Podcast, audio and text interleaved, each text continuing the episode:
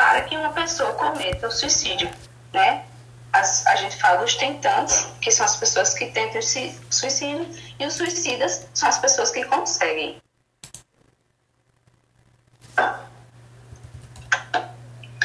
Então, quais são os principais fatores de risco para o suicídio para os adolescentes? Né? Aqui a gente tem uma turma gigante de adolescentes, vamos falar, eu vou falar né, diretamente para vocês.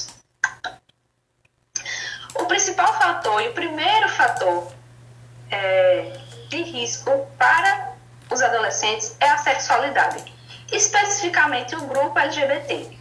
Né? Adolescentes LGBTs têm mais chances de pensar e tentar suicídio. Acho que isso é bem mais, muito divulgado, né? Isso é explícito para gente na realidade do Brasil hoje, né? Além de os adolescentes e os jovens ou pessoas em toda a sua vida LGBT cometerem mais suicídio, eles também são vítimas de homicídio, muito mais homicídios, né?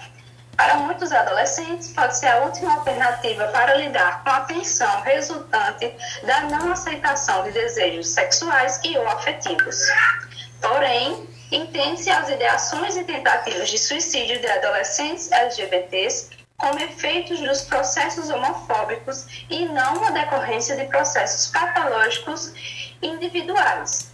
Ou seja, apesar do adolescente LGBT ele cometer suicídio diante de uma não aceitação ou de uma confusão dentro de suicídio em adolescentes, mas também é um dos principais fatores que fazem que os adolescentes cometam homicídios dentro das escolas ou fora dela.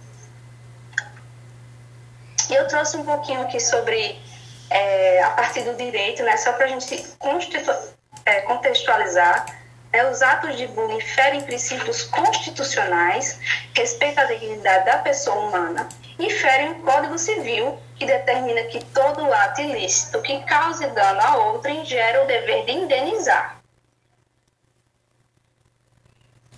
O responsável pelo ato de bullying pode também ser enquadrado no Código de Defesa do Consumidor, tendo em vista que as escolas prestam serviço aos consumidores e são responsáveis por atos de bullying que ocorram dentro do estabelecimento de ensino e do trabalho. Então percebemos, desculpa, percebamos, né, que esses três maiores fatores de risco vai ser um ciclo vicioso, né? Diante da sexualidade do grupo LGBT, vai haver bullying e pode ter como consequência a automutilação um adolescente que produz automutilação pode sofrer marionetes dentro de um contexto maior, sendo manipulados, por não nos conhecermos melhor, por estarmos no processo ainda de autoconhecimento. Porque isso é para a vida toda.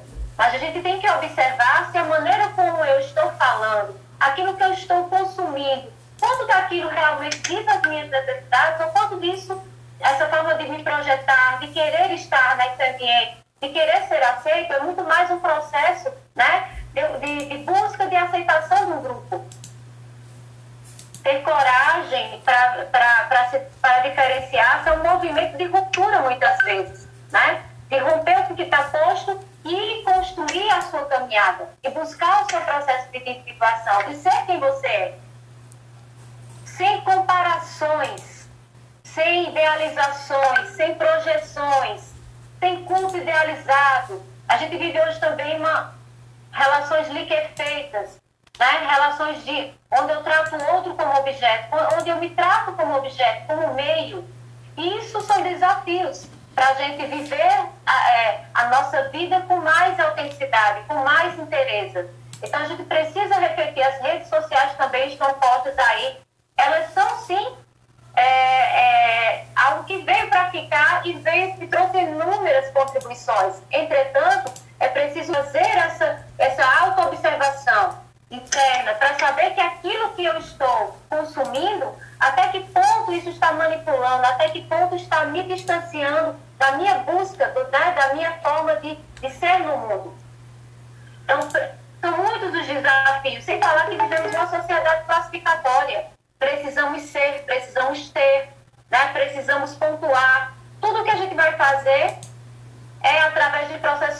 classificatórios. E tudo isso afeta demasiadamente a nossa autoestima. Coloca em xeque, será que eu passo no Enem? Será que eu passo? Será que eu vou passar no processo aqui? Será que eu vou conseguir um emprego?